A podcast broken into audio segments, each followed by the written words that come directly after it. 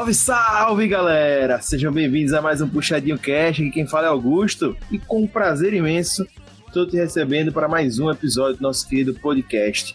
Pois é, e você que já nos acompanha sabe que o Puxadinho Cast é um podcast ligado ao www.puxadinhogeek.com.br, um site maravilhoso de opiniões sinceras que você com certeza, se não entrou, vai entrar e vai ver lá opinião sobre séries, sobre filmes, sobre animes, sobre mangá e diversas outras coisas que tem texto pra caramba. Tem outros podcasts. O Puxadinho Geek é um, é um site incrível. Eu adoro fazer parte do Puxadinho Geek, porque, né, é, é um site incrível. Mas, enfim. Então, entra lá, acessa, curte o conteúdo e com certeza você vai achar o que você não viu e você vai se interessar depois de ler as opiniões, mas também vai encontrar muita coisa que você já viu lá para saber se as opiniões da galera tá coerente com o que você acha. Beleza? Aproveita e comenta lá nos textos, comenta também nas redes sociais do Puxadinho Geek. A gente vai adorar sempre estar respondendo, beleza? E você pode também utilizar as mídias do Puxadinho Geek, não só para comentar os textos, mas para também comentar sobre o podcast. Pode ser sobre o episódio de hoje episódios antigos. O de hoje, como você já sabe, a gente vai falar sobre Falcão e Saudade Invernal. Mas também você pode entrar em contato com a gente pelo e-mail. É, nós usamos e-mail ainda e tenho certeza que você usa também. Você pode mandar e-mail para a gente através do contato arroba puxadinhogeek.com. E você é, vai poder entrar em contato com a gente, mandar sua opinião. A gente sempre gosta de ler os e-mails e a gente está sempre respondendo também. Beleza?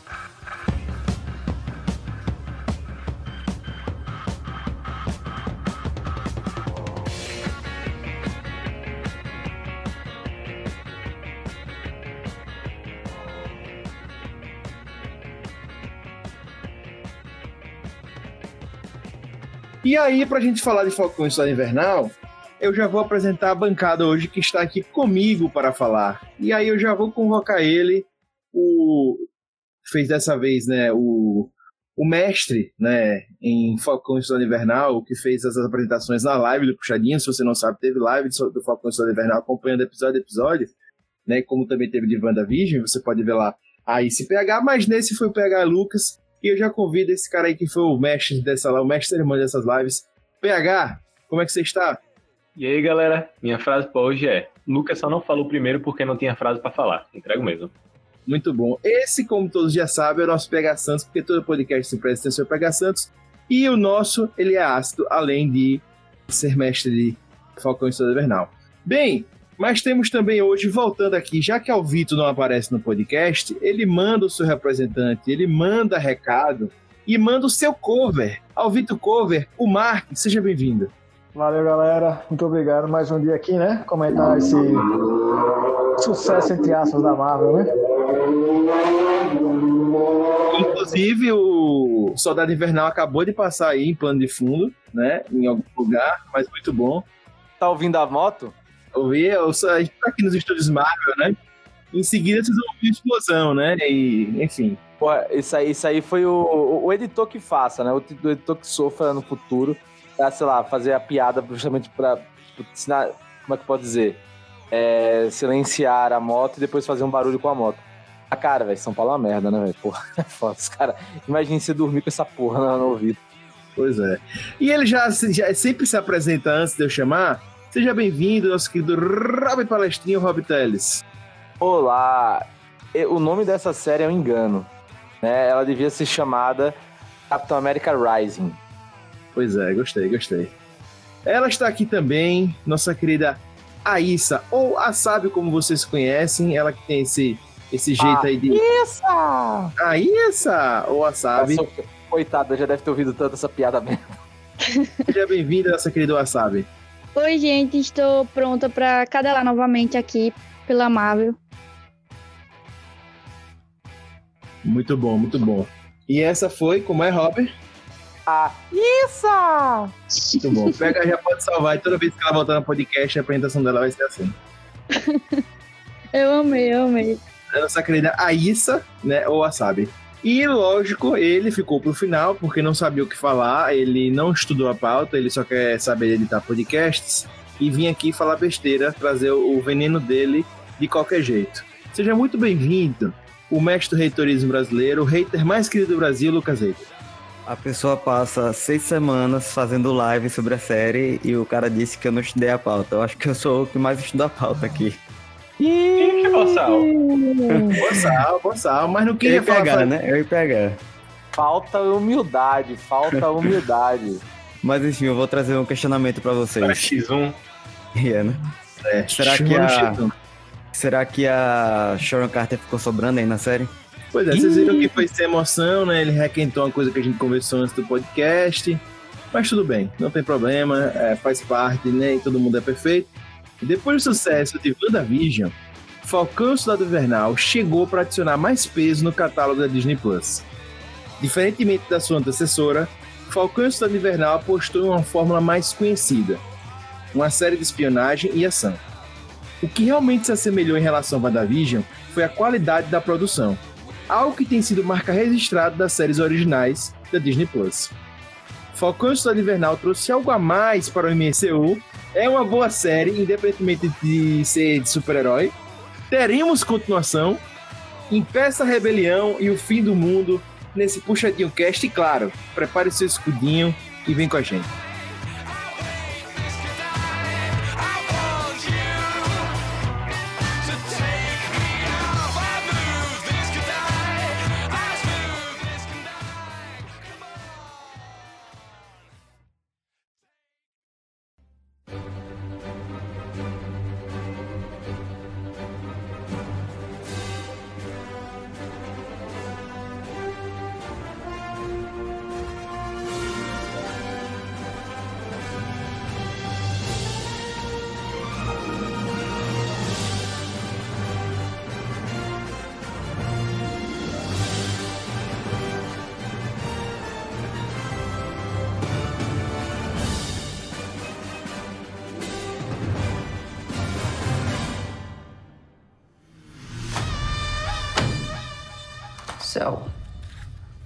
Would like to start? Mr. Barnes, why does Sam aggravate you? 15 seconds to drop. So what's our plan? Great.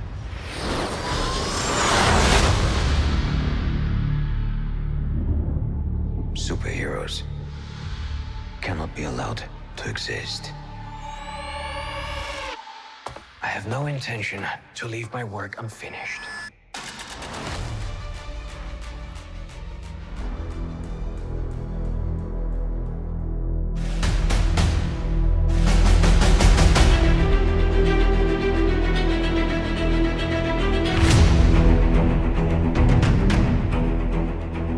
Gente, devidamente apresentados, eu já quero já botar aqui o, o, o, o assunto para rodar e assunto em dia, né? A gente tinha ali um- uma grande promessa, porque assim, a gente fazendo a linha, a linha no, na cabecinha da gente, né? A timeline, a gente teve lá os últimos filmes da Marvel, antes da pandemia, pai, veio o Disney Plus na- já durante a pandemia, chegou aqui no Brasil durante a pandemia, lá fora já saiu antes. E aí a primeira série veio, chegou aqui no Brasil em dezembro, e aí em janeiro chega a primeira série, que era WandaVision. E foi aquele furdunço, né? Papapá, papapá. Sucesso total, lives de puxadinho bombando com a SPH, né? Porque a galera tava gostando, que ia lá e consumia, papá. E aí a Marvel já tinha um calendário gigante, anunciado há muito tempo de séries que iam ver, e eles já botam lá trailer do Falcão e Soldado Invernal, papapá, a gente já fica empolgado, tal. Beleza tudo isso veio assim acarretado de muita expectativa e promessa, né? Já dava para perceber nos trailers, em tudo que estava se colocando, que ia ser uma trama ali de espionagem, que envolvia muita ação, tiro porrada e bomba, né, e tal. E dava nitidamente para perceber, e também pelo que a gente já tinha visto em WandaVision, que teria uma produção, como a gente falou aqui anteriormente, lá nas alturas, né? Mas o- a série se propôs a ser algo de espionagem, algo de ação, algo com lutas, vocês acharam que as cenas, independentemente da beleza que a gente falou que elas têm, elas foram bem feitas? Rapaz, é, eu, eu achei assim, o primeiro episódio é foda, é sacanagem, é piada. O primeiro e o segundo episódio são onde eles botaram grana, saca? O resto, velho, ou começou a ficar meio genérico. Começou a ficar lutinha de capanga contra capanga. E eu acho que quem brilhou nas cenas de luta, mas aí porque tinha que ser, tinha que, tinha que ser criativo, foram as cenas com o Falcão, né? A parte de voo, a parte com a turbina tal. Assim, as cenas é, dão a queda no meio do fim, assim, lá pro finalzinho, né? Começa a ficar bem mais ou menos. O que, é que vocês acharam também? Mas é, concordo 100% com isso aí. Os dois primeiros episódios, principalmente aquele a cena do primeiro episódio que o Falcão... Nossa, a primeira cena é absurda. É, a primeira cena foi absurda. Deixou um pouco a desejar um pouco as cenas com o Soldado Invernal. Não sei o que vocês acharam sobre isso. Sim. Eu achei, tipo, achei ele muito pai, achei ele muito fraco, entendeu? Ele só fraco, apanhava. Fraco, fraco. Entendeu? E não sei, parecia. Achei meia boca. Então, há quem diga que ele pareceu mais fraco porque ele tava se controlando mais, né? Porra, meu irmão, mas tá se controlando demais então, pô. Porque, velho, o cara mas já era é um... nerfada mesmo. Ele é um super soldado, esse porra, beleza, o cara já é um super soldado. Além, além de um super soldado, ele tem uma porra de um braço biônico de vibrânio, porra. Era É, pro cara pô. descer madeira, velho. O cara, pô, o cara tem dificuldade de abrir uma porta, velho. O- tem uma cena lá que tem um cadeado, velho. Pô, o cara tem dificuldade de abrir uma porta, é sacanagem. Aquela Fizeram um braço foi- massa. Fizeram um braço massa da pô pra, pra ele, pô, lá em Wakanda, ele mal utilizou. Pois é. O braço parece tendo mais defeito do que. É, eu achei uma forçação de barra essa teoria aí, viu, Lucas? Eu vi também algumas pessoas falando isso, mas eu achei uma forçação de barra. E eu acho É. que se, se queria partir pra isso, eu acho que deveria ter explorado mais o personagem. A gente vai falar mais sobre isso na parte com Concordo. spoilers. Mas vamos dizer assim, né? Foi uma, uma ponta que tentaram forçar, se foi isso, que eu não acho que, que, que isso tinha, que não colou, sabe? Não colou. Eu, eu, eu gostei, assim, de uma cena lá no final com ele, que foi uma cena que tem a- as facas que a galera usa já pro final, assim, eu gostei dessa cena. Mas eu concordo com vocês, de uma forma geral. Em particular, eu não gosto muito das, das cenas com o Falcão de luta. Eu acho sempre muito forçada. Ah, Eu- não, cara, eu gosto. Gosto. Eu- mas, mas eu sei que muito não Também são boa. gosto, também eu sei que estão boas, é que eu não curto tanto. Agora, quando o Falcão ele, ele fica mais evoluído, né? No, a parte de spoilers agora, como vocês já sabem, aí eu gosto mais, eu achei que ficou realmente interessante. Agora, eu concordo com vocês, o primeiro episódio, assim, foi incrível, incrível lá em cima. Embora foi um dos episódios que eu menos gostei, assim, os primeiros que foi muito filme de ação pra mim, mais genérico. Ah, cara, é, é- é assim, eu vou dizer, é, a série, acho que também já, já é uma coisa que a gente já pode abrir assim, né? Ela quebra expectativas, né? Eu realmente esperava que ser uma série de ação e espionagem, um buddy cop, tipo máquina mortífera, tá ligado? E, bem, já que você já tá ouvindo aqui, mesmo sem spoiler, você que vai ver ainda a série, não é nenhuma coisa nem outra. Na verdade, ela, ela muda muito, né? Vários estilos acabam indo, né? Então, assim, eu acho que ela tenta em alguns momentos, ele não sabe, e acho até que esse é um dos problemas da série, né? Que ela quer abraçar muita coisa e algumas poucas são bem executadas, sabe? Tipo, Então. é, Não, pode falar, pegar. Não, eu ia falar que ela vai regredindo. Inclusive, eu acho que nisso ela meio que acertou. Ela começa realmente full ação, e justamente os dois primeiros episódios são muito focados nisso, e ela vai regredindo pra algo não próximo a WandaVision também, que eu que, tipo, ela. Essa diferença é muito legal, porque dá pra ver que a Marvel não tá querendo simplesmente replicar a fórmula em todas as séries, mas ela vai regredindo mais pra algo que é muito mais de discussão, e o, pró- o próprio episódio final demonstra muito isso do que realmente de ação. Então, ela meio que permeia um pouco por essa. Eu até comentei com o Lucas Trione em live, por essa questão da ação do Buddy Cop do Bad Cop, até por aqueles filmes mais antigos onde os, a, a dupla não se interagia muito bem, mas ela vai aos poucos regredindo, criando sim a sinergia entre os dois, mas regredindo não em questão de, de qualidade, mas regredindo em questão de tema. Meio que ela faz uma- um caminho de cima para baixo, por assim dizer. Eu concordo com vocês. Eu acho que os dois primeiros episódios foram muito bons no quesito de ação. E a ação voltou realmente assim no último episódio. Desde o início do episódio é ação até o final. Mas eu concordo com o PH também nesse quesito de que foi meio que proporcional mesmo. A série entrou em uma discussão que precisava começar a ser debatido e que não necessariamente precisava de ação o tempo todo. Teria que parar um pouco a ação. Então, eu acho, eu acho que as- os, dois, os dois primeiros episódios no quesito de ação não se compara aos outros episódios que vem depois. Deu uma queda assim bastante nesse quesito. Então, mas assim, na questão da ação eu entendo que realmente a série precisava evoluir e tal. O problema que eu acho é que realmente, como a gente tava falando, é só as lutas. Quando tinha ação, podia Exato. ter assim, 5% de ação, mas quando tinha ação, ela não era de qualidade. Entendeu? Ela Exato. era genérica. Foi combates assim. Ah, gente, vai ter uma cena de ação agora. Vocês começam a dar tapa aí, não vai ter treino, não, viu? Vamos lá. Só se batam e a gente É, filma. cara, é, ficavam tipo, porra, você tá lidando com super-humanos e tal, não sei o que, você tem uns caras que são mestres em combate. Velho, sinceramente, pô, pare- o Buck, as- a- o flashback que tem dele como soldado, soldado invernal, ele parece muito mais forte do que ele é, pô. Tipo, na série, sabe? Tipo, é um cara de 106 anos, treinado, em, viveu a vida inteira em combate. Além de ser um super soldado, ele parecia, velho, porra, não tinha diferença alguma pra ele contra qualquer um, pô. Ele parecia um cara normal, né?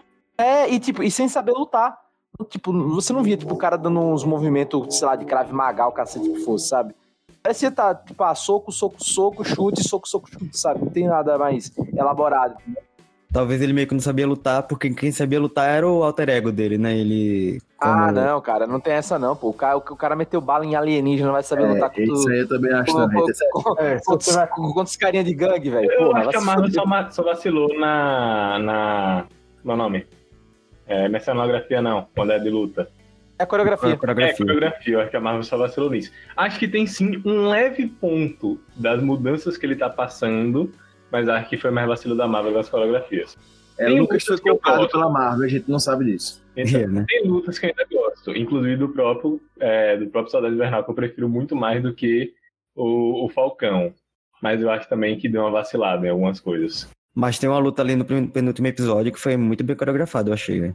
Então, é essa que eu achei. A- a- já aí pro final teve uma mesmo que eu achei que o- até o Soldado Invernal faz mais. Mas eu achei que, que ele tá muito comunzão mesmo. Então, Tá- no tá- final, mostra muito mais da força dele. No final, não.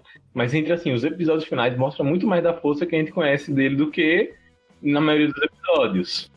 Pronto, pra mim um choque que mostra bem isso que, eu- que a gente tá falando é que os guris que são do mal, eles são. Os guris, ó.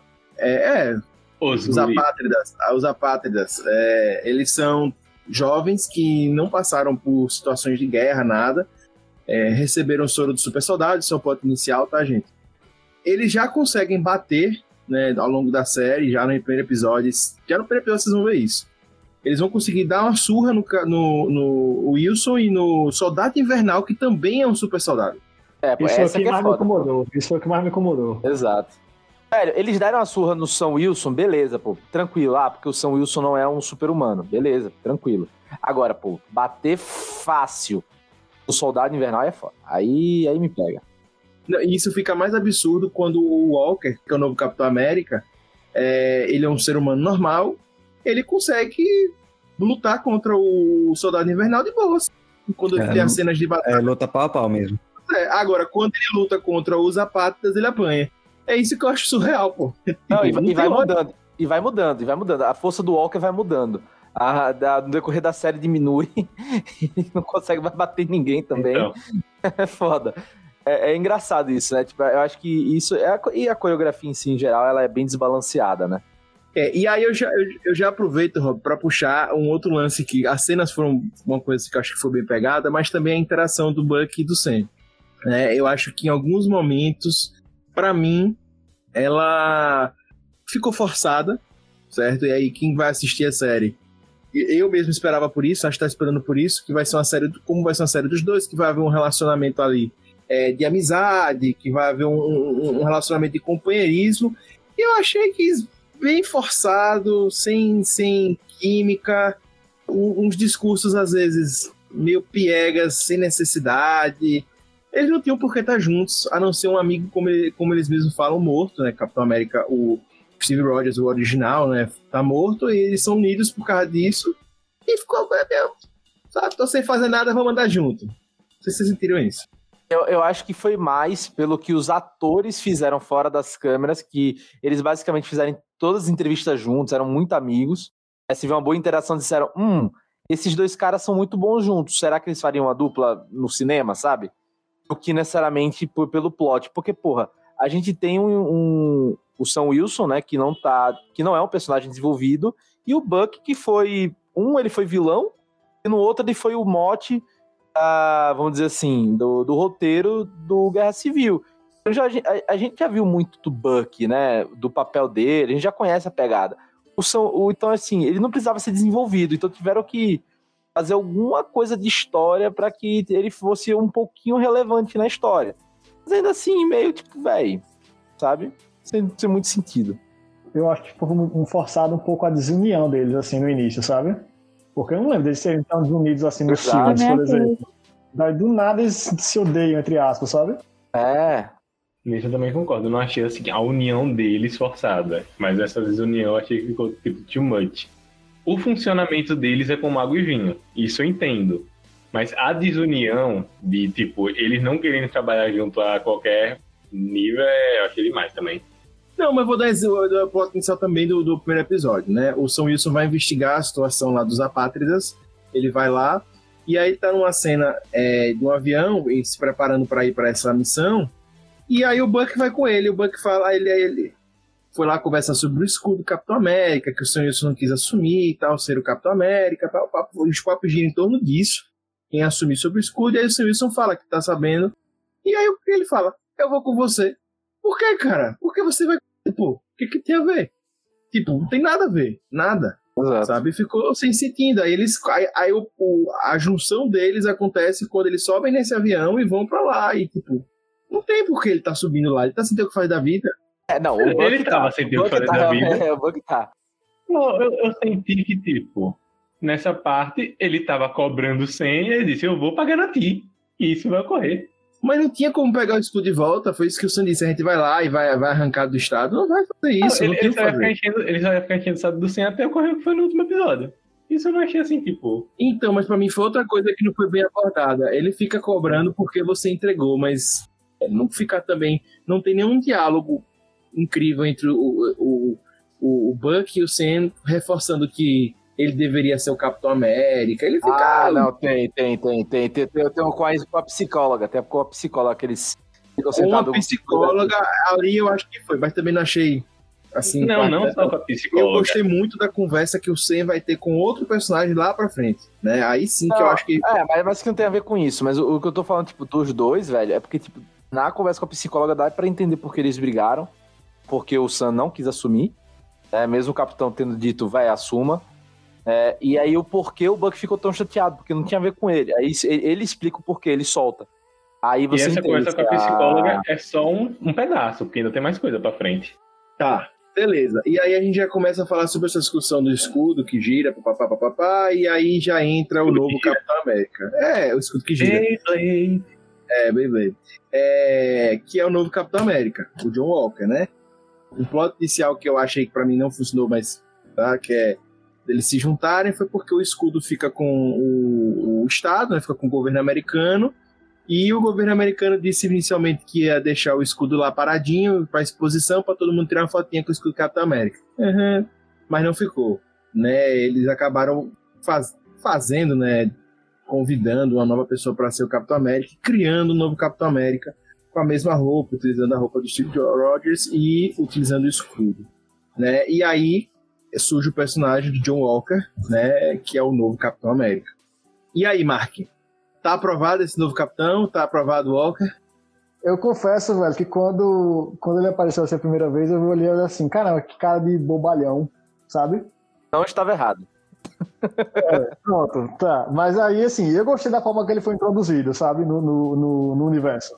Eu também, Mark. Eu gostei, assim, praticamente. E depois o fato dele virar aquela outra coisa que ele vai virar no final. Então, eu achei boa. No geral, eu gostei da aparição dele, com, da forma que foi, a forma como ele, como ele foi desenvolvido, eu achei legal. Eu, gostei, eu, inclusive, gostei da cara de paspalho que ele tem, né? Ele tem a cara é, de. Ele tem essa cara de paspalhão mesmo. Aí eu. Ele tem o biotipo do americano, né? Perfeito, aquele americano dos olhos azuis, loiro, papapá, como os americanos se veem, né? Bem, bem a cara do que um Capitão América deveria ser, né? Para os padrões deles ali. Mas ao mesmo tempo ele tem esse, essa cara de paspalho, né? Ele tem esse jeitinho assim. Mas de uma forma geral aqui, uh, vocês também gostaram, os outros? Eu gostei, véio. inclusive, como eu falei nas lives que pegar, foi um dos personagens mais interessantes de acompanhar. Quando ele aparecia, era bem interessante. Com certeza. Eu acho que a jornada dele e do Sam são as melhores, sabe? Elas são bem desenvolvidas, apesar do finalzinho ser meio ridículo do, do John Walker ali, uma, uma dancinha, tá? Uma festejadinha meio merda. Assim, o último episódio caga muita coisa. Deixo claro aí, sem, sem spoiler, o último episódio é ruim. Mas, mas, ainda assim, pro, a construção do personagem excelente. Acho que a apresentação dele naquele jogo de futebol americano é do caralho. Achei do caralho. Bem Estados Unidos mesmo, né? Aquela coisa, tal, música, dança, business, né? Show business tal. Bem do caralho, achei. E, e remete muito ao que o, o filme do Capitão América, né? Quando ele é escolhido, tal, Steve Rogers. Então, achei bem da hora. O arco dele é maravilhoso, cara. O arco dele é muito bem. Você entende a motivação dele, você entende os problemas, você compra os problemas dele, né? E parabéns pro ator, velho. Que é o filho do Kurt Russell, que agora me esqueci o nome dele. White Russell, né?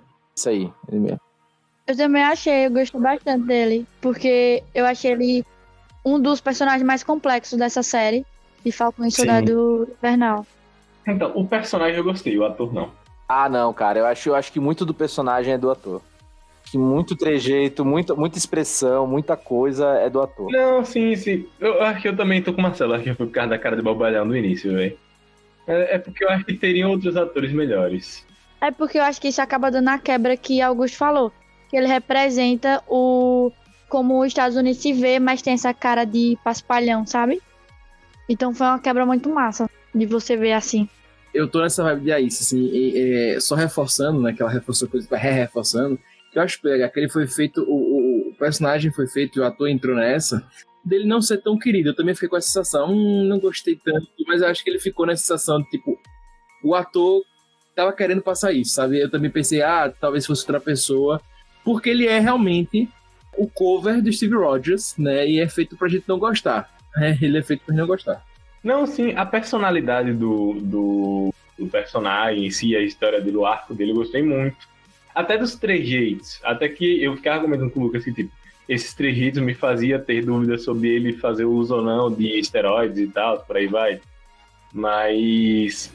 É porque eu acho que teriam outros atores que combinariam mais, mas eu também concordo que, tipo, o arco em si, o desenvolvimento do personagem foi muito bom. Não é que eu reprovo 100%. Pois é, e o universo que a gente tá localizado na história, né, que, como a gente falou aqui, tá aparecendo o Capitão América Novo, para mim, me pareceu que a gente tá na mesma linha temporal ali dos eventos de WandaVision. Os eventos de WandaVision estão acontecendo em algum lugar. E são ali é depois de WandaVision. Depois, né? Pra deixar mais claro, seis meses depois de derrotar o Thanos. Isso. E WandaVision só três semanas depois. Pronto. Mas tá bem próximo, não chega a ser um ano de diferença. Né? É, e tanto WandaVision retrata a parte do, do da galera, fala por cima, né? Retrata assim bem por cima sobre a galera que voltou do pó, né? Uma galera que chega e voltou do pó, eles comentam na série. Só que realmente em Saudade Invernal, Falcão e Saudade Invernal, a gente tem isso sendo mostrado nas entranhas, né? Pelo menos isso foi o que a série se propôs a fazer, né? A gente tem ali ex-refugiados, né? Ex, é, ex-refugiados não, refugiados ou como eles chamam, deslocados, né? Ou... Só para deixar claro, o que, o que aconteceu, né? É tipo metade da população foi embora e tinha muita casa desocupada. E, muito, e muita gente precisando de trabalho, né? Muita, muita, muito país precisando de trabalho, né? Então, não existia mais fronteira e muita gente acabou meio que com a questão da, vamos dizer assim, né? O objetivo do Thanos foi cumprido, né? Muita gente ganhou trabalho, muita gente ganhou casa e tal. Só que, tipo, depois que o Thanos foi derrotado, as pessoas voltaram, né? As pessoas que tinham ido embora voltaram. E essas pessoas que estão ali ocupando aqueles novos espaços vão ser deslocadas para outros lugares, para outras nações, sendo que o conceito de nação já não existia naquele momento, entendeu? Como era antes. Sacou? Então, por isso que os apátridas existem. Tipo assim, porra, eles querem o mundo de volta do jeito que o Thanos tinha deixado. Sabe? Tipo, eles querem as casas deles de volta porque eles foram retirados de tudo. Eu achei isso muito massa, velho. Tipo, é, eu achei. Porque a gente não pensa nisso, né? Tipo, é. caralho, saiu metade, da, saiu metade da galera e metade voltou agora. Tipo, não voltou. E aí, que porra é essa, velho? Como é que você conceito faz? De não, esse conceito de não ter nação mais é muito doido, porque a galera quer restabelecer a fronteira, entendeu? Isso aí, é isso aí pra ser resolvido. Subverte tudo que a gente tá acostumado. Não, imagine, imagine, somem, somem 3,5 bilhões de pessoas no mundo hoje. Pum, sumiu. Beleza, a vida. E mostrou que a vida seguiu, né? A galera seguiu a vida e tal. Imagine, do nada, 3,5 bilhões de pessoas voltam. Caralho. Sabe? Caralho, né? Aqui ia ficar, entendeu? Só mostra que por mais que muita gente ache que o Thanos foi esperto, ele foi burro, velho. Porque ele não criou uma nova Terra. É, né, não, o caso dele não foi Terra, né? Foi o universo. É, o foi novo universo. Esse caralho. Tantas opções melhores. É, eu só queria acrescentar que ainda tem outro problema que para mim ficou claro, que é, por exemplo, a falta de alimento, né, que para essas pessoas mais humildes que estavam realocadas, estavam perdidas em outros países, né, porque voltou a existir países. Por exemplo, eu, eu subentendi que, sei lá, reduziu a produção de comida, voltou, mas não estava dando para todo mundo, não estava chegando para todo mundo, mantimentos, etc. Eu sei que tem um atraso ali que ele não retrata, mas eu também entendi isso são vários problemas que vão surgindo, né? Do nada a gente tem um exemplo, né? 100 pessoas vivendo numa casa, do nada volta a viver 200. E aí como é que a gente faz, né? Não, exato. É muito, é muito esse lance. E como é que você vai deslocar essa galera? E a série não dá uma resposta pra isso, né? Ah, e nem vai dar, pô. É, é como eu disse, a série, a, a série abre uns 30 flancos e foda-se. Final foi tipo assim, vocês que são políticos que resolvam. Foi mais ou menos isso aí. Mas, mas é o correto, no final, o final tá correto. Não, é, o final é o final Marvel, beleza, sabe? Tipo. Eu acho também que o final é, tipo, o final Marvel. Mas eu gostei muito desse desenvolvimento de que a gente vem tendo sobre o estalar de dedos de Thanos. Que em Endgame mostra de um- uma visão muito, digamos assim, depressiva, usando uma metáfora aqui. Os vilões estão. é, os vilões não, os heróis estão tudo preocupados com isso, que todo mundo sumiu. E não mostra, tipo, digamos assim, a- as coisas boas que isso gerou. Como mostra agora em Soldado Invernal. Aí começou já a ser, pelo menos abordar um pouco em Wanda, com a volta da Mônica. E agora em Falcão, aprofundou mais. Aí isso me deixa pensar que talvez em uma série futura, ou em algum filme futuro, acabe aprofundando mais ainda essa questão. Eu acho que não vai acontecer isso. Mas talvez aprofunde. E eu gostei muito disso. Eu acho que deve aprofundar mais em Capitão América 4. É, eu também acho que sim. Acho que isso, isso é uma pegada mais que. Eu acho que o Capitão América vai acabar pegando. Até por ser o Anthony Mackie, acho que vai acabar pegando algumas questões mais políticas e tal, né? Na verdade, o próprio. Acho que, acho que nem, nem só por conta do São Wilson. Acho que o, o próprio Capitão América era, era trama político, né? Em geral, né? Isso Você é. para pra lembrar que era Soldado Invernal, né? Que era trama político. Que você pega. Justamente, é, o Capitão América era político. Guerra Civil também era um trama político, né? E aí vai acabar desenvolvendo isso com os próximos. Agora, Issa, eu, eu concordo com você. Eu acho legal que, tipo, tenha dado um vislumbre, mas eu acho que a série trabalhou muito mal os apátridas, né? Começou como revolucionário, depois virou, é, como é que eu posso dizer? É, terrorista genérico, sabe? Porque há uma diferença do, do assim, tô dizendo na questão do arquétipo, né? Do revolucionário. É porque o revolucionário você ainda tem um motivo pra gostar dele. Por mais dos meses que sejam, você tem um motivo, você tem uma questão ali da causa justa, né? Pelo menos isso. Depois vira de terrorista genérico, tipo assim, ah, só quero tocar o terror, hahaha. Isso, e eu acho, eu concordo muito com você. Eu achei que, tipo, isso cria até que todo revolucionário acaba se tornando terrorista no final. É, exato, exato. Um discurso anti-revolucionário absurdo. Eu acho também que desenvolveu, desenvolveu muito mal. É, Eu acho que na verdade é porque também, cara, aí tem duas questões, né? Um, porque obviamente eles não iam, obviamente, saudar revolucionários, né? Não é bem a questão da Sim. Disney. Mas, mas além disso, acho que é outra coisa, cara. É o problema de, de, é, tempo de roteiro, velho. Você não tinha tempo pra desenvolver eles, cara. Você abriu tanta coisa, tanta Rob, coisa. eu falei sobre isso lá em WandaVision, a gente debateu sobre isso na verdade no podcast. Eu acho que é, é uma coisa natural que a Disney tá fazendo. Ela tá querendo chamar as pessoas pro Disney Plus, mas as séries estão muito caras. Então, o primeiro episódio Não, é. é num nível de cinema. Não, A série é toda no nível de cinema, mas o primeiro, assim, aquela cena de ação e tal. É um filme de, de alta, produção mesmo, assim, sabe? É realmente. E acho assim que a série merecia, sim, oito, nove episódios para poder trabalhar outras questões e eles tiveram que reduzir, eu, eu acho, que por custos. Por custos. Estava muito caro, realmente patamar. Não, e, e- e- e eles tiveram que cortar muita coisa. Ia ter cena gravada na Costa Rica e não teve por causa da pandemia, entendeu? Então, assim, tiveram que cortar muita coisa. Tem trama de vírus também que eles cortaram por causa da pandemia. Exato. E assim, velho, e aquilo, eu vou dizer também, tipo assim, os caras estavam assim, velho. A gente tem que lançar essa merda no Disney Plus, tá? Pandemia, não vai ter cinema, a gente tem que terminar essa porra pra chamar a gente, pra ganhar pelo menos um cascalho. Tem que acabar. Aí, ah, velho, como é que vai acabar? Dá seu jeito, irmão. Sabe? Acabar. Tem que acabar. E, e- e o que é que é necessário pra acabar? tem que finalizar o arco do John Walker e o arco do São Wilson. Ah, então vamos focar nisso, acabou. Termina do jeito que terminar. O resto é secundário. E aí as tramas secundárias, bem, são secundárias, né? Então eu acho que as tramas secundárias ficaram secundárias e foram esquecidas, sabe? De certo modo. Inclusive essa série via antes de WandaVision, né?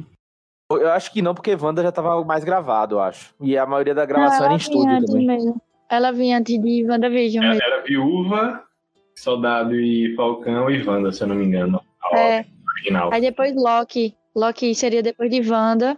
Aí depois vinha Doutor Estranho, um filme. Ah, eu, eu, eu acho que até que essa sequência faria sentido, né? Porque conversa muito com o que vai ser de Viúva Negra. Teremos personagens que participaram dos, dos filmes. E do mesmo modo que WandaVision e Loki dialogam mais. E a gente vai ter personagem de WandaVision no filme do, do Doutor Estranho, né?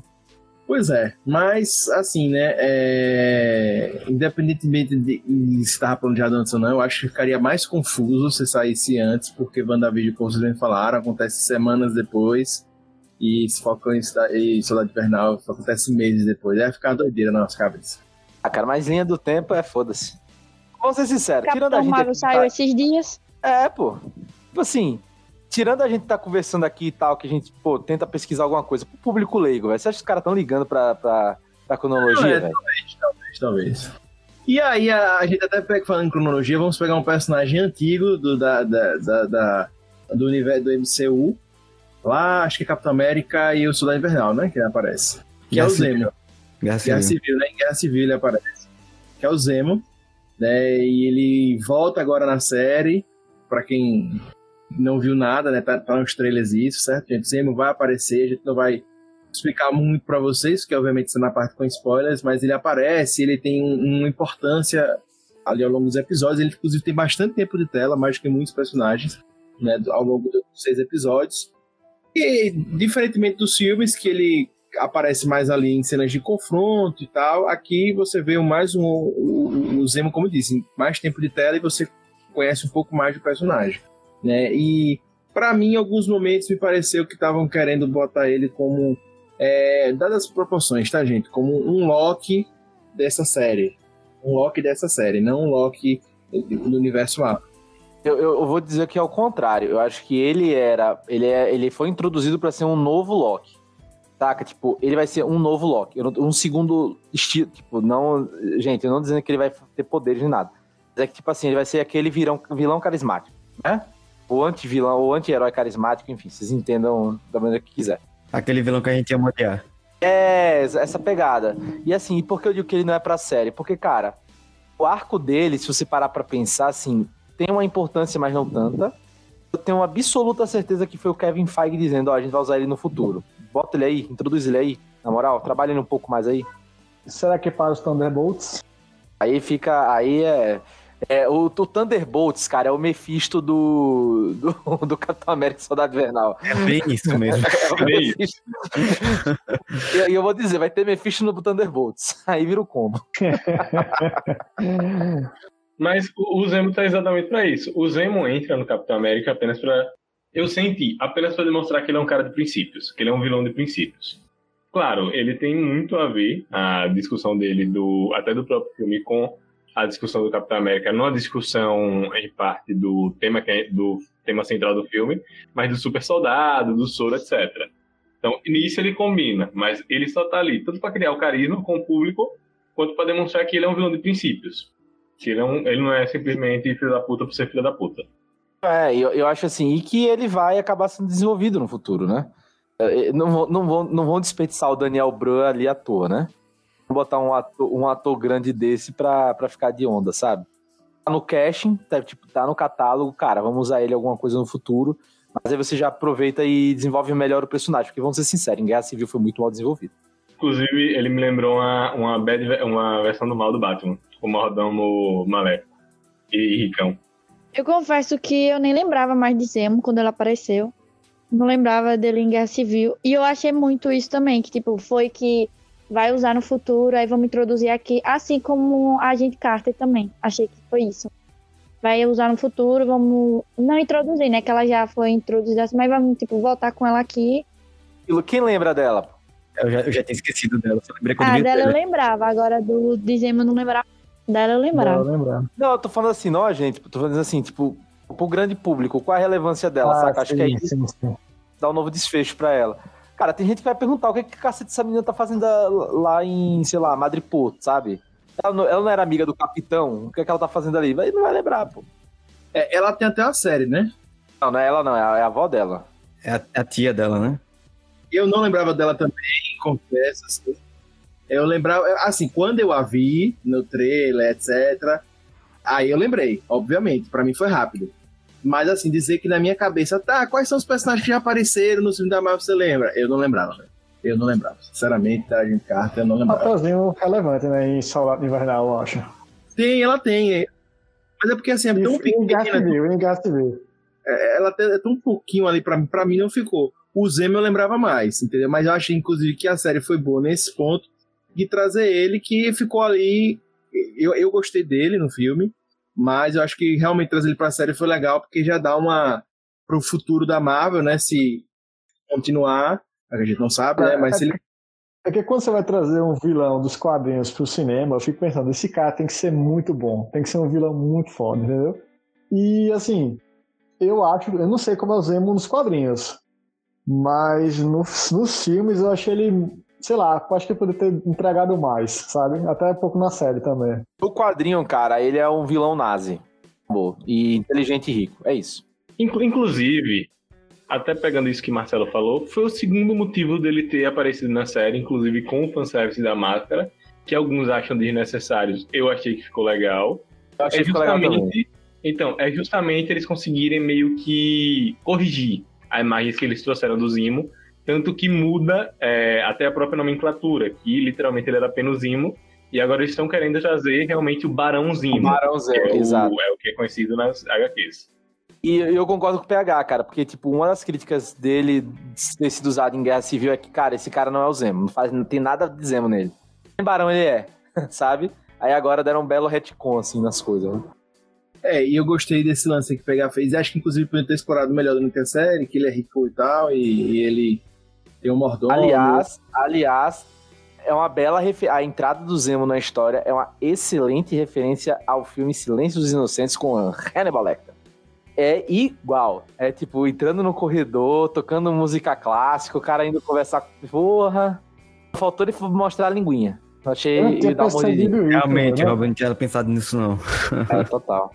Tava lendo o Red Dragon pro Puxando a Estante. Aliás, o podcast já saiu, ouçam. Vai Sobre isso me lembrou bastante. Machan. O apresentador lá. Gente, e a gente falou aqui do Zemo, a gente não vai entrar muito mais detalhes, né? Assistam a série, essa parte sem spoilers. Quem quer saber mais fica pro, pro resto do podcast. E assim, a série, gente, a gente não tem como entrar muito mais, porque senão vai acabar entrando nos spoilers. Mas assim, uma das últimas coisas que eu queria abordar com vocês nessa parte aqui do sem spoilers é sobre a- as camadas que a série tem, as pontas que ela vai tentando puxar, que ela tenta seguir. E uma das coisas para quem vai assistir que vai ver fácil, nítido, é o debate sobre racismo, né? Que acaba sendo trabalhada com a questão do Sam, que é, é preto, tendo uma situação que ele se defronta, né? Com, com questões raciais e tal.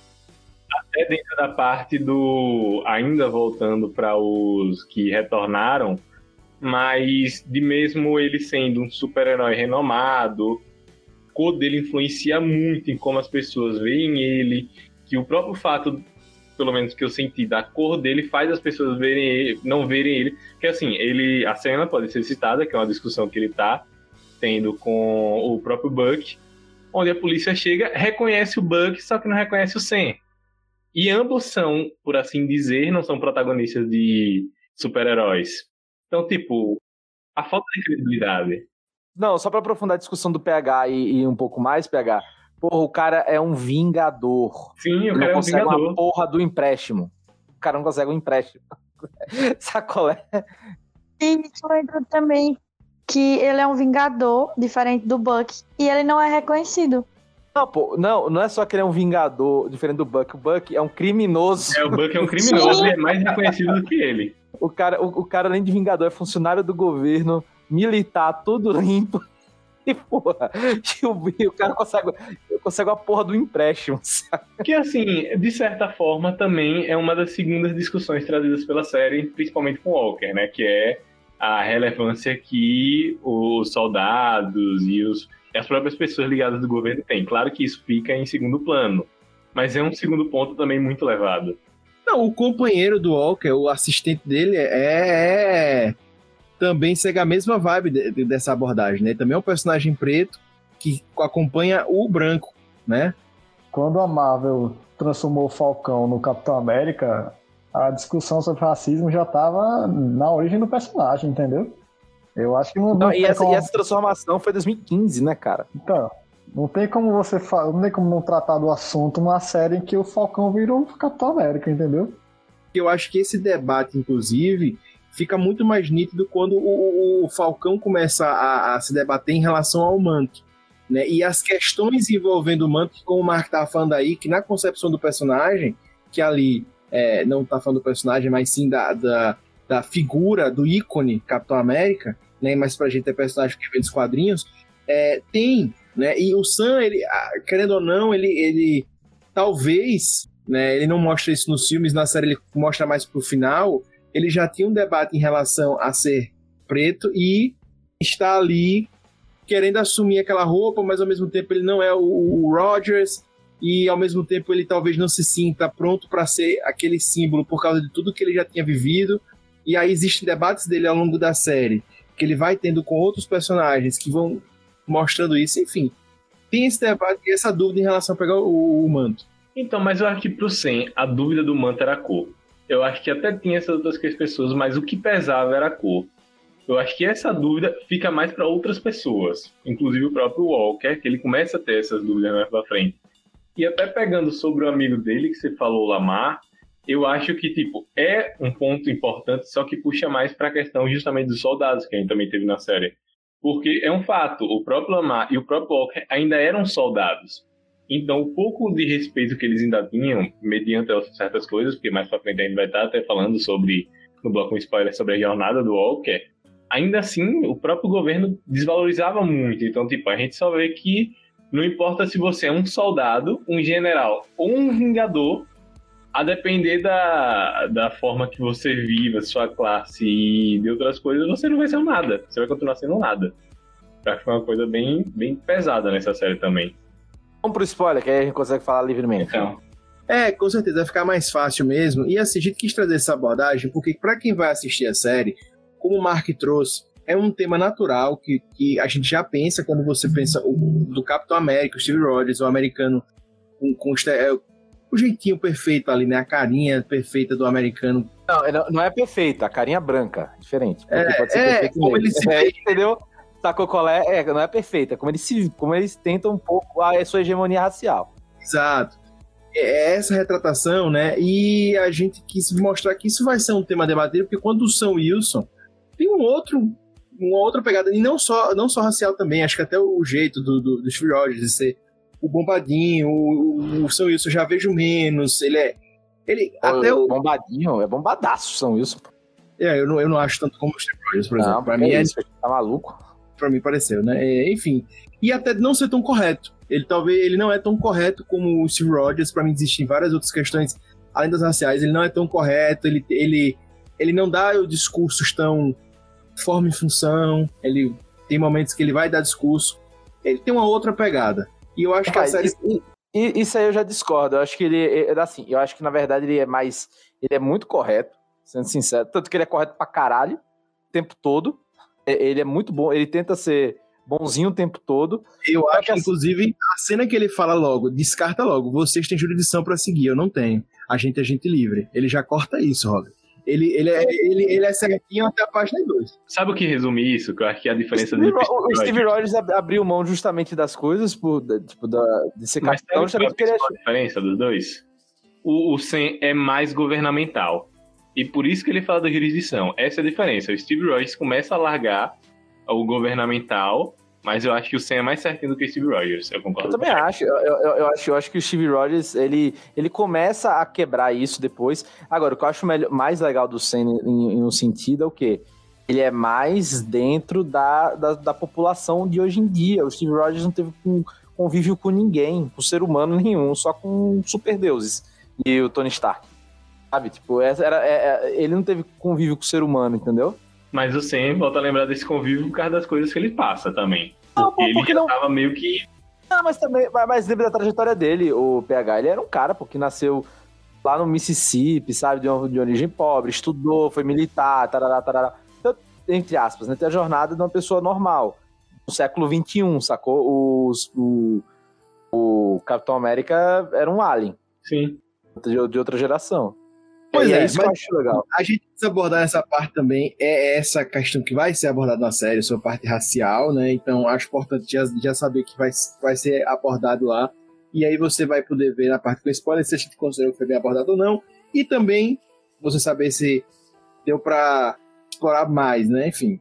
Só pra gente finalizar mesmo essa parte do, do, do sem spoilers, eu queria saber a série de comparação, obviamente, do momento, com, com apesar de guardadas a- as diferenças, tá, gente? Mas é porque é o que foi feito pelo Disney Plus, é WandaVision. Quero saber, vocês acharam que ficou melhor do que WandaVision? Sim ou não? Vamos ser breves para ir pra parte com spoilers. E queria saber de vocês também, já disse, sim ou não se foi melhor que WandaVision e a nota de 1 a 5 monstrinhos, quanto vocês dariam para Falcão Estado Invernal direto, na lata, momento print, printa meu áudio e é isso. E aí? Eu não achei melhor que WandaVision. Eu E achei nota? WandaVision melhor. A minha nota é 3,5. Também não achei melhor que WandaVision. Porque WandaVision teve vilão. É, e acho que eu daria 3,5 também. Robin? Eu assino a relatoria. Assino a relatoria de- de- do, do, do Mark e da Aissa. 100%. Hater?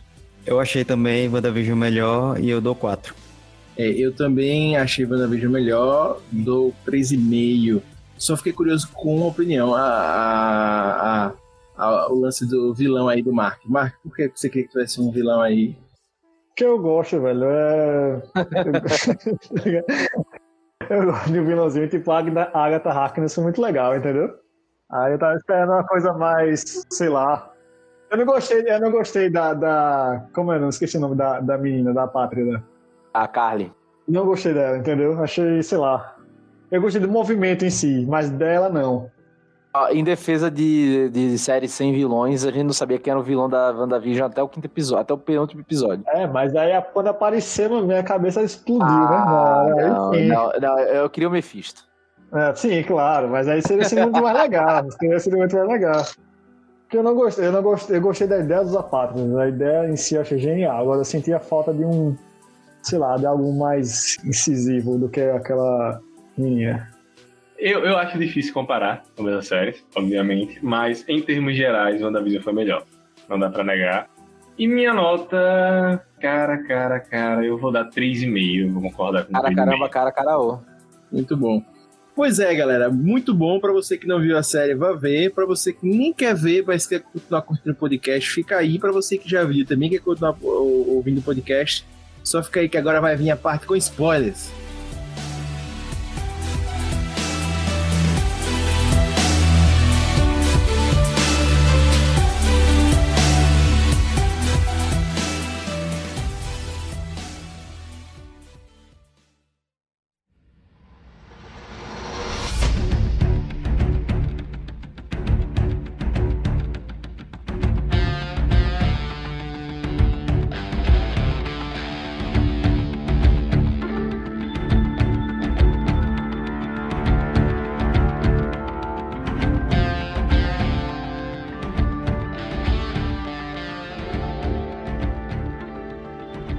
Pois é, gente, rolou ou não rolou Mephisto? Já Não rolou assim. Mephisto, infelizmente. Mas rolou coisa melhor. Então agora a gente pode falar, né, do Isaiah Bradley, né? Tava, a gente ficou enrolando pra caralho pra falar dele. Tá liberado agora.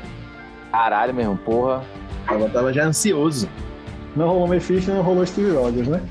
Ah, porra, também vai, vai tomar no cu essa galera que queria Steve Rogers, hein, meu irmão? Não, então, mas aí que tá. A Marvel continua sacaneando. De novo, um diretor chegou e falou que ia ter uma participação especial. Ou seja, vai ter alguma série que a Marvel vai dizer que não vai falar nada e vai ter participação especial. É claro que vai ser isso, velho. Esses caras vão dar de. Não, ligado? A participação especial foi a, foi a VIP A lá. Condessa. A Condessa. É, a Não, Condessa. eles ela- falaram que depois da Condessa ia ter alguma, alguma participação especial. Eles querem criar hype pra série. Teve o lutador lá, pô, o Jorge Sampierre lá, do, do UFC, pô. Fez o Ah, Ah, já lá. tava no primeiro episódio já. Ah, mas foi participação.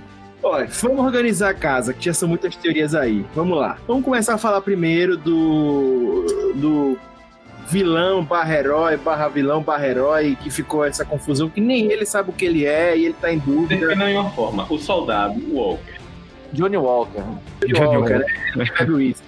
Gente, ele teve é, toda uma história apresentada ao longo da série falando sobre pressão e expectativa que ele estava vendo, ele estava vivendo. Ele tinha até o companheiro dele que ajudava ele ali, né? O, o fiel escudeiro dele, que o Lemar, né? Lemar tal. Haskins. Que levava ele pra humanidade, né? Que segurava a onda dele. Vocês já falaram bastante sobre, sobre o que a gente achou do personagem e tal, mas eu queria falar dessa jornada dele. A série, eu sei que ela fez muito isso, ela abriu muitas pontas para muitas coisas, inclusive na do John, do John Walker, é, do Walker. Ela, leva- ela abre algumas pontas, né, também, em, em relação até, enfim, a, a credibilidade que ele dá ao, ao Estado, a- enfim, ao lance de ser bom, ser ruim. Mas vamos lá. Eu não vou entrar nessas mil teorias, nessas mil coisas que a série porque nem, nem a gente conseguiria fazer isso em um episódio. Né? Mas o que, que vocês acharam dessa construção? Certo? Eu sei que, como eu disse, tem muitas pontas abertas por ela, mas vocês acharam que, mesmo com as pontas abertas, as que fecharam e as que não fecharam, você acha que foi uma boa construção de personagem do, do Walker? É, ou vocês acham que realmente assim faltou mais? Eu gostei, cara. Eu acho que é muito bom porque qual o lance, né? É aquilo. O, o Steve Rogers, ele foi Capitão América, etc. Até depois ele tem essa mudança, né? Tem um período de guerra, né? Em que, vamos dizer assim, de guerra romântica, né? Era bem. Vamos deixar assim, claro, o bem e o mal, né? Os nazis, ninguém gostava de nazis. Nazi era mal pra caralho, então pronto. Então era bem contra o mal, então ele tinha um inimigo mal bem declarado ali, né? Já hoje, ah, o Capitão América, o soldado lá, o Walker, ele é de uma questão em que os Estados Unidos fazem uma porra de uma guerra e ele vai lutar essa guerra, ele é premiado nessa guerra pra matar cidadão no Oriente Médio. Uma guerra que, obviamente, já foi declarada pela ONU injusta né, logo quando foi feita. Então, porra, olha a diferença, né? Uma seria, entre aspas, uma guerra com honra e outra uma guerra por, por- por puro poder, em que ele não tá fazendo na- nada pelo bem, mas sim por interesses poderosos. Então já muda aí. Então ele próprio fala isso quando ele diz, cara, eu fui premiado, tal, não sei o quê, mas, porra, eu fui premiado fazendo coisas terríveis. Foi até, enfim, né? ma- ma- Matar civil, basicamente. E, cara, isso muda muito a psique de que era o Capitão América, porque o Steve Rogers foi escolhido pra ser Capitão América porque ele era puro, sabe? E foi isso que fez o doutor lá, que eu me esqueci quem era agora do, do filme dele, o inventor do soro. Ah, não, o Doutor do Soro. Não, o doutor, do inventor do soro, escolhê-lo. Por quê? Porque ele era puro. Que o que precisava não era músculo nem nada. Não era o cara mais bem dotado. Nunca foi o cara bonito, nunca foi o cara bem dotado nem nada. Era o quê? O cara de coração puro pra carregar o manto e carregar essa responsabilidade, entendeu? Até isso, e isso faz muito diálogo com o, o Zemo, né? Tipo, cara, quantos Steve Rogers você conheceu pra que tivesse o poder do, do super? A história inteira. Então, assim, isso rebate um pouco pra quem vai ser o próximo Capitão América. Quantos caras tão puros quanto o Steve Rogers pra segurar esse ideal que, do que é os Estados Unidos romântico, vamos dizer assim, né? O ideal de liberdade, tararau, tararau. Quem é esse cara que vai segurar, entendeu? E aí também muito da, da questão do Sam, etc. Só que eu acho que tem uma coisa que pesa muito mais na diferença entre os dois, e isso fala muito dos tipos de guerra que Neto explicou, que é o fato de que o, o Walker, e é aquilo, eu acho que essa construção ficou muito boa. No início, realmente, eu achava ele pau no cu, mas depois de algumas cenas, você, tipo, poxa, realmente, o Walker foi um soldado. Por mais que o Steve Rogers era um soldado, ele nunca chegou a lutar realmente uma guerra como soldado. Verdade. Ele se Verdade. torna um super-herói durante as guerras. Ele já é o Capitão América, ele é um símbolo. O Walker não, o Walker é um soldado e ele age como um soldado, ele respeita as coisas como um soldado. E é aquilo, é, a guerra corrompe. O Steve Rogers teve a, a opção de não ser corrompido pela guerra. A opção, abre aspas, de não ser corrompido pela guerra. Então, tipo, depois, por mais que o Walker seja pau no cu, a gente começa a se questionar de tipo, será que ele tá mesmo errado? Porque ele próprio se questiona. Não, e ele próprio diz, cara, no julgamento dele, né? Meu irmão, eu não fiz nada do que vocês me mandaram. Vocês só me fiz o que criaram pra isso. Não, e, e só fiz o que vocês me mandaram. E ele tá errado? Não. E aqu- aquela morte, que foi a grande morte, né? Que ele manchou o escudo com sangue. Meu irmão, se fosse no sigilo, no Tinder, porra, meu irmão, tava nem aí, meu irmão. Inventava um fato ali, inventava um fatinho ali, ah não, o cara atirou primeiro. Porra nenhuma, meu irmão. E tá bem, entendeu? Esse é um lance que eu acho que eu tava querendo falar do Sam, né? Em relação ao Capitão América, que eu acho que o Capitão América é mais certinho. Porque apesar do Super Soro, o Capitão América ele tem o. o- ele, ele é muito perfeitinho. Ah, beleza, que ele desafiou ali o, o Estado, papai. Inclusive, o filme precisou mostrar isso, mostrar esse outro lado do Capitão América, porque a gente tem essa visão do Capitão América muito perfeitinho. E o Steve Rogers ele se encaixava nisso. Porque ele parece que não é, não, ele não é humano, não por causa do Super Soro. Ele parece que não é humano porque ele não erra, ele e tal. O Sam Wilson já acha ele mais humano. E pra mim, o Walker é isso. O Walker ele é muito humano. E mesmo com o Super Soro, ele é muito humano. E eu gostei que ao longo da série, dos seis episódios, e pra mim ele foi um dos mais bem trabalhados na, na- é, apesar de que eu achei que tem camadas ali do personagem que ficaram abertas, né, ficaram faltando ser trabalhadas, mas ele é um dos mais bem trabalhados e mostra esse lado de como talvez fosse eu ah, ou outro ser humano comum recebendo super soro e recebendo a responsabilidade que ele teve. Né? Enfim, e diante de todas as expectativas de todo mundo, porque ele estava do lado, para mim, de um cara que talvez fosse um deus do jeito. Né? Porque o Homem de Ferro, por exemplo, ele talvez fosse um deus nos poderes, né? porque ele tinha a, a armadura, mas do jeito ele talvez fosse tão humano quanto qualquer pessoa que fosse rica como ele. E o Capitão América não. Ele era diferente, ele poderia ser o super-homem, né? Com todos os poderes do super-homem, ele era muito íntegro e muito corretinho. Eu, pelo menos, sempre teve essa visão.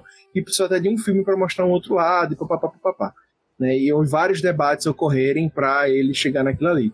E é isso, o Walker, para mim, traz essa vertente e eu, e eu, eu gostei. Né? Eu gostei, acho que é, até a dualidade dele, do que é certo e do que é errado, na cabeça, é muito humano, os momentos, enfim. Então, realmente, assim, ele é uma representação mais humana que eu acho que vai ter nessa fase da, da Marvel, né? As coisas vão ficar mais humanas, né? Que a- a- vão sair um pouco mais disso. São seres, são seres humanos ali. São seres humanos. Né? Independentemente se eles têm o poder de soltar o, o, o, o cho- o choque do trovão, né? É, mas ele é um ser humano. Assim, foi o personagem que eu mais curti, achei disparado dessa série, né? Me lembrou um pouco do Justiceiro, não sei se eu tô exagerando, mas sei lá, me lembrou um pouquinho.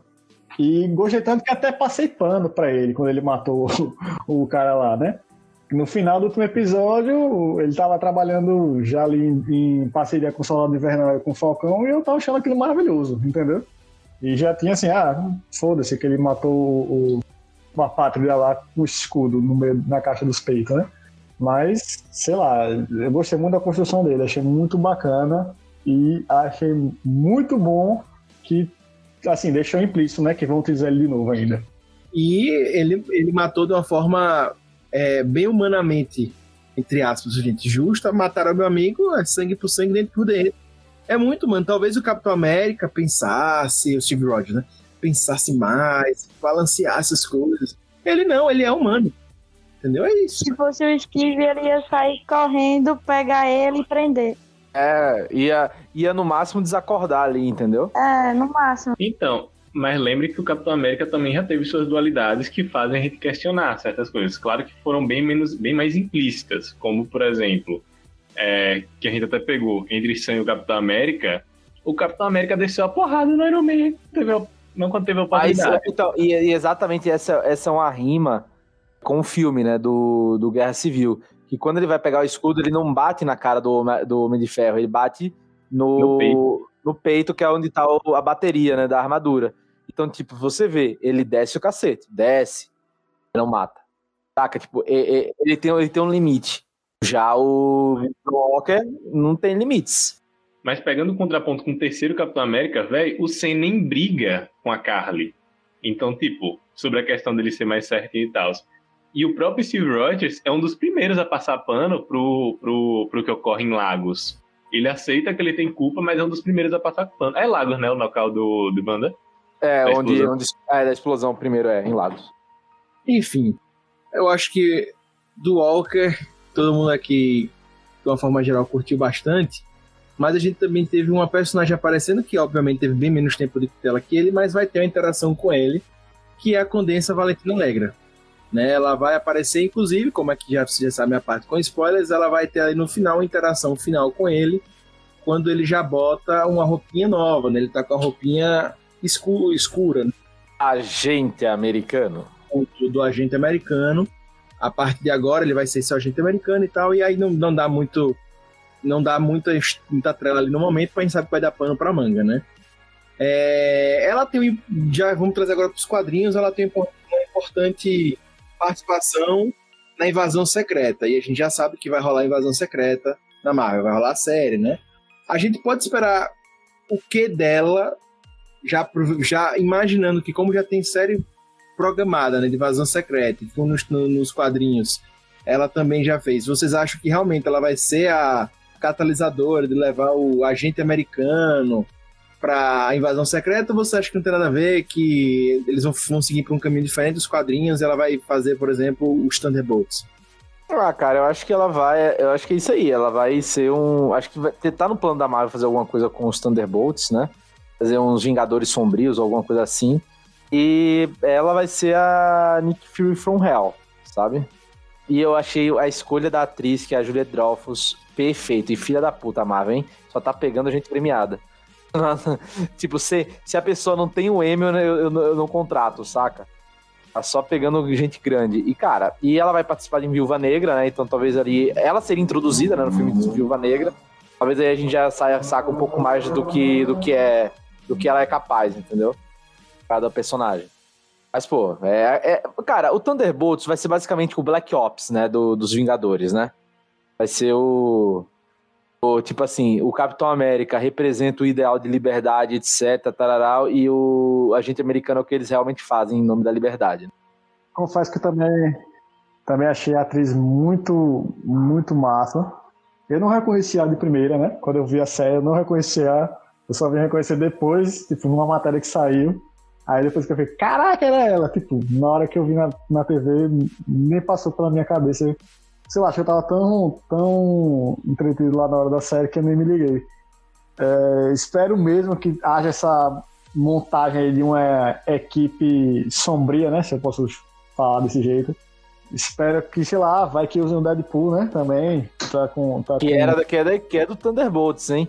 O, mas, Mark, você, você tem que ser muito cuidado com a nomenclatura tá? Porque eu falei assim, Vingador, porque Thunderbolts é uma coisa, Vingador Sombrio é outra, aí Vingador Supremo é outra coisa, é, é maluquice, né? Quadrinhos é essa doideira. É, é uma equipe para fazer o trabalho sujo, pronto. Eu posso, é, é o famoso, é o, esquadrão, é o esquadrão suicida da Marvel. É aí quem diz que a DC copia a Marvel é sempre o contrário, vale sempre lembrar. Exatamente. Pronto. É, eu acho importante dizer isso, né? Que é diferente, certo? O, os Thunderbolts porque tem uma confusão grande nisso aí. Tem um, os Thunderbolts que eu gostei, eles são nessa pegada. Mas os Thunderbolts original, eles são basicamente o Zemo lá criando um grupo para combater os, os Vingadores. Certo? É isso. É isso. Aí, recentemente, a Marvel fez um Thunderbolts que é estilo Esquadrão Suicida, que aí tem o Hulk vermelho, que tem tal, tal, tal, tal. Mas os Thunderbolts, que na verdade eles são os mestres do terror, né? O Thunderbolts lá atrás é o mestre do terror, que depois evolui para Thunderbolts. E não sei por que cargas d'água, a Marvel fez um novo grupo, como o Esquadrão Suicida, que é estilo Esquadrão Suicida, que chamado de Thunderbolts também. Aí ficaram existindo dois Thunderbolts na Marvel é, e ficou uma confusão só.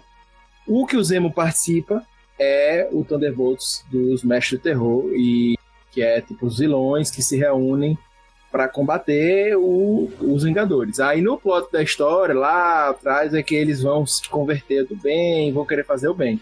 Mas eles não são formados como Esquadrão Suicida, papapá, e já é mais estilo Thunderbolts, que botam um chip neles lá e tal. Mas enfim, eu tô com expectativas boas, espero que se vier Thunderbolts, se ela for ter participação em, em Invasão Secreta, também achei a atriz perfeita, acho que tem tudo pra, pra rodar bem. E aí, inclusive, já pulo para outra personagem que teve a participação importante ou não, vamos discutir isso aqui agora. Eu sei que isso gerou dúvidas na, na, na internet, né? Que é a Sharon Carter, né? A Sharon Carter aparece e fica lá, né? A gente fica. Tem gente que não achou que foi desnecessária, tem gente que gostou, tem gente que tanto faz como tanto fez. E aí eu já per pergunto para nossa querida Wasabi. O que é que você achou da nossa querida Sharon Carter? Você achou ela necessária, desnecessária ou para você você nem lembrava quem é Sharon Carter? Eu nem lembro agora. Eu lembrava quem é ela. Eu gostei da participação dela em Guerra Civil, mas eu não gostei da participação dela Falcão. Eu acho que eu criei toda uma expectativa nela e não foi suprida. Assim, a participação dela, não gostei, achei desnecessária. Eu acho que se, pra mim, se ela não tivesse na história, não ia fazer nenhuma diferença, sabe? No desenvolvimento da história. Então foi bem desnecessário, só para introduzir realmente, para ela ser usada no futuro. Eu concordo com a Issa, acho que a Sharon ficou sobrando ali. E a grande revelação com ela no final ficou muito tipo: ah, a gente precisa tirar isso aqui do caminho no roteiro, então vamos botar de qualquer jeito aqui. Não, e tipo assim, todo mundo já sabia que tava meio óbvio, velho. É óbvio que essa mulher vai ser essa Menos porra Lucas. Mercado, essa porra desse mercado do poder. Não, é aquilo. Eu não vou dizer nem que nem. Era óbvio demais, eu achei que fosse. Exato. É, mas, cara, aí os caras tiveram uma preguiça da porra, aí vai ser ela mesmo. Foda-se. Saca? Ou, sei lá, ou ela é uma puta atravessadora do mercado do poder, sabe? E o pior, foi uma revelação só pros espectadores. Exato, total. Total. Não, foi pra Carly, só que ela morreu no, no processo. É, então, né? ficou só pra gente a informação. Exato. E aí agora ela terá acesso às armas dos Vingadores? Então, vocês, vocês acharam que isso fez sentido? Tipo, ela ser. Não, zero. Eu também- então, eu não Zero gostei sentido. disso, porque eu achei que não fez sentido. O todo Mas sabe ideal. qual que ela- sentido? Ela é um screw, porra. É, isso vai ser screw. Vai ser screw Não, isso se a aí. Marvel vinha com essa. Eu achei, Vai eu ser acho screw. que bobear ela é screw mesmo, porque não faz sentido. Todo ideal. Não que faz ela- Exato. Exato. Pro personagem, o no- o nome do Isso da não faz Carter, cara. sentido. O nome Carter, cara. Tô com vocês nessa 100%. 100%. Achei uma porcaria ela ser marcador do poder. E sinceramente podiam até aproveitar um outro perso algum outro personagem, cara. Ou cria um novo, ou cria um novo também, né? Eu vou ser do contra. Eu achei legal porque a, a, a Disney revive quem tava ali e eu acho que precisava ter aparecer tipo o Zemo, tem o Zemo tava lá, você precisa de alguém pra botar e, e dá pra botar, é diferente de você requentar, criar um novo Zemo. Ah, o Zemo tinha um filho e tal, eu acho que é diferente. Acho que a carta foi legal. Agora, dizer que foi desnecessária, eu não achei. Totalmente desnecessário. Porque se você for pensar dessa forma, você, você, você até é polêmico aqui. Se você for pensar dessa forma, a série não era necessária. Né? Não, isso aí a gente tem certeza. Não, mais não, isso eu tenho Peraí, certeza. peraí, Aí vocês estão misturando as coisas. Aí Não, ela, misturando- ela é necessária por um detalhe. A série é necessária por um detalhe. Pra, pra desenvolver o Sam como Capitão América. Ponto. Pra desenvolver, mas você poderia é, fazer outras coisas e tal. Até num filme fazer um plot inicial, eu poderia. Mas assim, a série não é tão necessária assim. Ela só realmente vai explicar algumas coisas e nada demais. meu irmão, né? ah, meu irmão, é aquilo. A história da Marvel, WandaVision é necessária? Zero. Então, e aí a, a, a, a Carter, pra mim, entra nesse negócio. Ela, aí, ela, ela tá na série pra gerar um Não, plot. vocês estão misturando conceitos, vocês estão misturando conceitos. Desnecessário. eu acho que ela foi necessária para gerar um plot pro futuro. Ela vai estar ali agora, que vai gerar para aquele mercado que eu não lembro o nome, mercado não sei o que, pro papai. Eu acho que ela vai é, render com aquilo ali, que aí talvez, inclusive, gere espaço para os Thunderbolts, né? Talvez ela vai fazer o Homem de Ferro do Mal, ela vai ter acesso a outras coisas que vão Eu- eu gerar. acho que- Eu acho que assim, ela não gira nada na história, pô. Ela não gira nada na- nessa Não, então, história é- do. do- Eu acho que aí vocês estão confundindo. Desnecessário com importante pra história. Não, então, é porque, tipo assim, pra mim, é isso, isso que Augusto falou no final. Ela é um plot pro futuro, mas pra série, se você pegar o desenvolvimento de Falcão en- enquanto Capitão América, não é importante, é Ela não importante. cresce nada, sim. E até sobre o debate sobre as pessoas voltando do estalar de, dos dedos de Thanos. É importante pro desenvolvimento da história. Cria, cria a patriata. Eu esqueci como é que fala o nome. A Patrícia. É isso. Mas, tipo, ela não, ela não dá algo a mais na história ali pro desenvolvimento. Mas pro futuro, sim. Aí por isso que eu acho que ela é desnecessária nesse sentido. Pra história, porque ela não desenvolve nada, sabe? Mesma coisa o Zemo. O Zemo também não faz diferença nenhuma na história. Ela e o Zemo foi só pra lembrar dos personagens pra mais pra frente. Não, também. Eu, eu, por O disse ainda que- tem um crescimento. eu também acho. E eu acho que o Zemo ainda tem uma, tem uma coisa na tem algumas coisas na história, né? Ele que vai fazer o discurso sobre é, a questão do, do- da importância de não ter um novo super soldado, a questão do, do porquê o Steve Rogers era especial. É, tudo isso ele fala. E ele ainda dá umas pauladas nos heróis, né? Que ele ainda pensa, vocês não foram lá no memorial, não sei o que lá, entendeu? Exato. Mas exato. pra mim, essa é a função da, da série do, do Falcão e Soldado Invernal. Ela é um, um- uma passagem. Temporal, ela é, só, ela é só um complemento temporal. Não, nisso eu concordo. Então, pra mim é isso. Então, pra mim, a carta, o Zemo, etc. ali. A questão Eu- é essa. acho-. O que a gente tá discutindo aqui dentro da série, a, a, a, a Sharon não faz nem sentido. Mas é isso, mas é isso que eu vejo. A série, pra mim, é tem que. Pra que você, você vai fazer uma série hoje? Pra que você quer fazer a série? Lógico, vai dizer, ah, é lucro, é isso aqui, isso, tira essa parte, mas tem que ter um objetivo. Aonde é que a gente quer chegar no final da série? Eu acho que no final da série, o que eles quiseram sempre, sempre é só fazer uma passagem pra um futuro. E aí, dentro dessa passagem, você precisa da gente carta, que ela talvez vai ter uma passagem pra tal, o Zemo pra tal, e a gente vai encaixar essa galera aqui, porque a função da série é essa.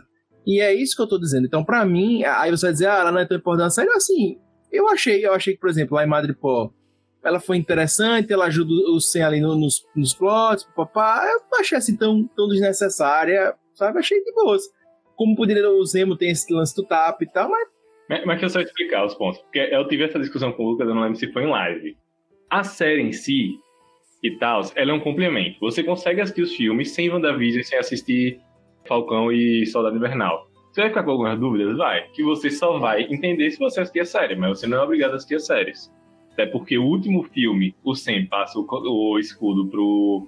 Ou o Capitão passa o escudo pro Sam.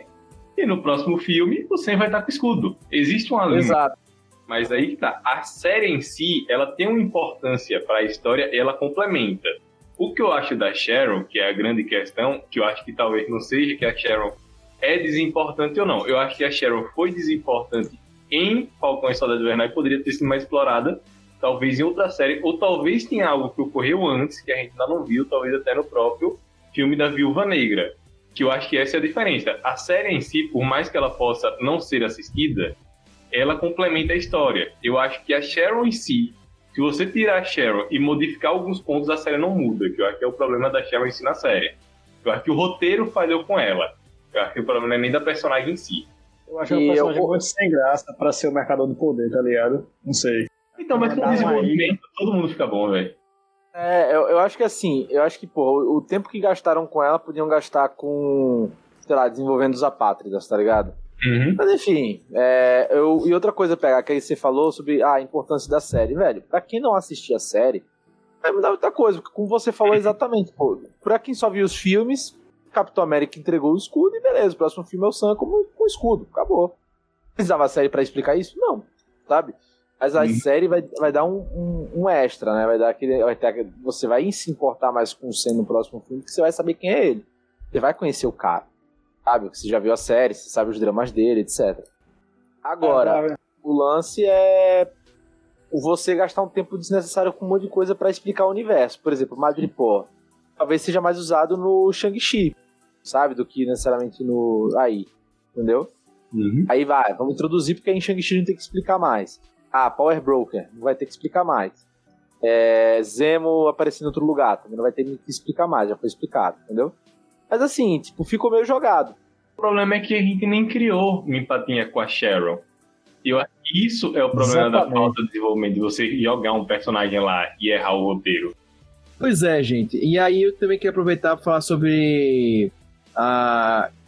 A gente já falou sobre, o- sobre o Zemo, né? Sobre o futuro dele também. É, Mas tivemos também as Dora Milagens aparecendo lá durante a série e tal. Você achou que foi uma participação necessária, desnecessária? E aí? Rapaz, foi necessária pra ter a melhor cena de luta da série, né? De resto. É, foi muito boa aquela cena mesmo. O Capitão América apanhando ali foi fantástico. A- As Dora Milaje só aparecem, na verdade, pra dizer que, tipo, pra não ficar um furo de roteiro. Mas em história em si, É, eu concordo com o PH, pra mim ela teve essa função aí. é, ela só entra com função de furo de roteiro, que é o do Zemo. E explicar um pouco do que Bug passou. Mas ela só entra com furo de roteiro. Mas pra mim é a mesma coisa da série. Se eles tivessem dado um foco maior nas Dora Milaje, teria sido um pouco curado, porque, tipo, não complementa. Eu acho que elas apareceram o tempo ideal, assim, sabe? Tipo, o tempo de tela delas foi ideal. E pra mostrar também de onde meio que veio a armadura do Sen, né? Isso, Mark, justamente. Exatamente o que eu pensei aqui. Exato, verdade, também. Do contrário, será que Buck mandou um Sedex pra Wakanda? É, entendeu? Falei com meus amigos do Wakanda aqui, sim, mas falou como? Ah, um zap. Só, só um detalhe, mas peraí, Buck tem contatos e ele tem como ir pra Wakanda. Isso daí ficou, isso daí ficou claro no final. Sim. Sim. Porque ela disse, eu se fosse você não aparecia Wakanda por enquanto, ou seja, Buck tem planos de ir pra Wakanda. Pra Wakanda Não, eu não acho. não. Eu, só- eu não acho que. Não acho que tem planos, não. É só mostrando Não, que ele tá tem como chegar. Não tem É, plano tem como lá. Que ele é bem-vindo lá, mas agora por enquanto não, porque tá todo mundo meio É que ele tá queimado, tá queimado lá. É. A forma que ela fala não é um tipo, você é bem-vindo, é um tipo, ele vai. Não, eu não acho não, pegar. Eu não achei isso não. É, Ele, inclusive, tem que ir a psicóloga antes, ele tava com a psicóloga, ele não tem como tá indo lá. Não, sim. Gente, a gente já falou de Wakanda né, e tal, e obviamente tá ligado com a roupa final, como o Mark tá falando aí, a roupa final do, do, do Sam Wilson. Ele fica agora como Capitão América no final da série, assim encerra, né? Ele como realmente o Capitão América, com as asas do Falcão, com o escudo do Capitão América. E mas ele agora é oficialmente o Capitão América. E a gente vai ter agora também o Patriota lá, né? O agente americano, desculpa, o agente americano. Patri- Patriota é o, é o neto do Azar, que será? Ô Augusto, ô Augusto, eu queria falar também, destacar também a apresentação do novo Falcão, né? Tem uma cena lá simbólica que é quando quebram as asas do Sam e, a- e aí ele dá pro, pro, pro Torres, né? E o Torres fica lá olhando aquela, aquela armadura, ali já foi um- uma apresentaçãozinha. O próximo, o próximo Falcão vem aí. Esse é mais um legado, né? Que a pessoa assim, possa usar essa palavra pra- da série. Verdade, eu não tinha pensado nisso aí, mas muito legal. Você está falando do Falcão Capitão América. Verdade, não tinha pensado. Não, Falcão, eu tava falando do Falcão, o próximo Falcão. O Sam vai ser o Capitão América, vai vir o Falcão pra substituir ele, que é aquele cara que ele entregou a, a, a armadura quebrada, as asas quebradas. Exato, verdade, né? Muito bom. Só sobre a roupa do, do novo capitão, né, que foi mostrada. Espero que rolou pro filme, tem que mudar. Ficou muito cosplay barato ali. Também Porque- achei. ó. Eles pegaram literalmente a roupa do, do quadrinho, né? Do, do quadrinho que a gente já citou, 2015, quando ele vira. E, pô, Ctrl-C, Ctrl-V, acabou. Só que, velho, nem sempre tudo que é bonito no, no, no quadrinho é funcional no, no- na revida, né? Eu também achei que ficou muito cosplay. Ficou muito cosplay. Eu, eu gostei. E aí, eu, eu gostei também. E aí eu já pergunto a vocês, falando de cosplay, berebarará. Sem agora o Capitão América, com roupa bonita para alguns, né? Eu gostei também. Mas vamos lá. Como é que vai ser o universo da Marvel com ele sendo Capitão América? Vocês acham que ele vai ser um bom Capitão América? Não vai? O que, que você acha que isso vai adicionar ao universo da Marvel? A essa nova é, nova fase que a Marvel tá, tá criando, né? Que legado a gente tem dos filmes barra séries vindo da série Falcão e o Soldado Invernal, se ele vai ser um, um Capitão América e tal. O que, é que vocês acham? Ah, cara, eu acho que de- dos, que dos personagens que foram apresentados pra gente até hoje, ele é o, seria o mais melhor de Capitão América, né? Em termos de. até de moral mesmo, né? Tipo, de responsabilidade, etc. Tal. O mais próximo do que a gente teria do Steve Rogers. Agora. Cara, Tem eu uma acho que amizade agora. forçada com o Buck também, né? Ah, cara, é, acaba- é, de- depois eu acabo comprando até, saca? É tipo aquele, aquele momento deles no barco tal. Tipo, ali, beleza, ali eu compro um pouco mais, sabe?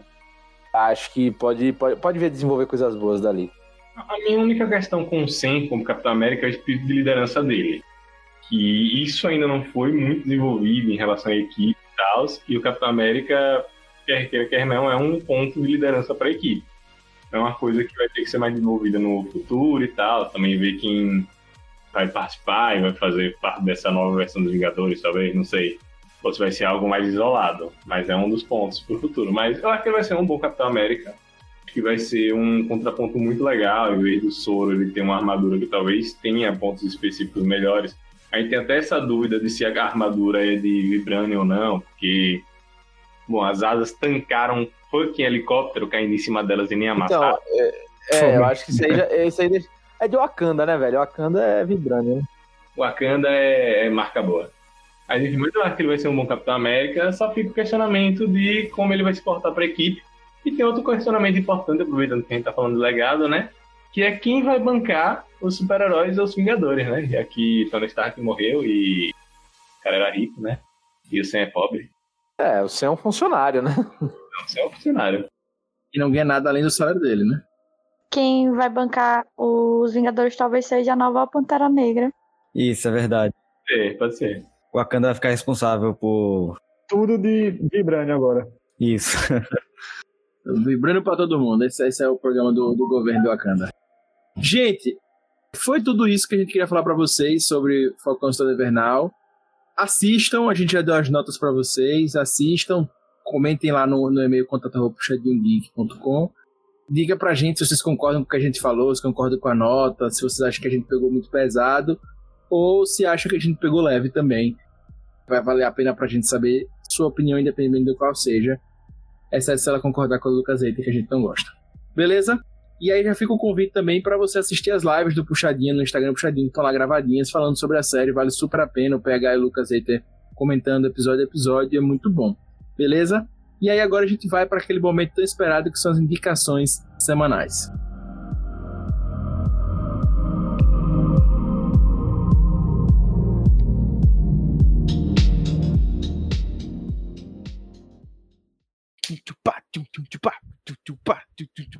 Recomendações. E aí, querido Rob Teles, qual é a sua indicação de hoje, Rob Teles?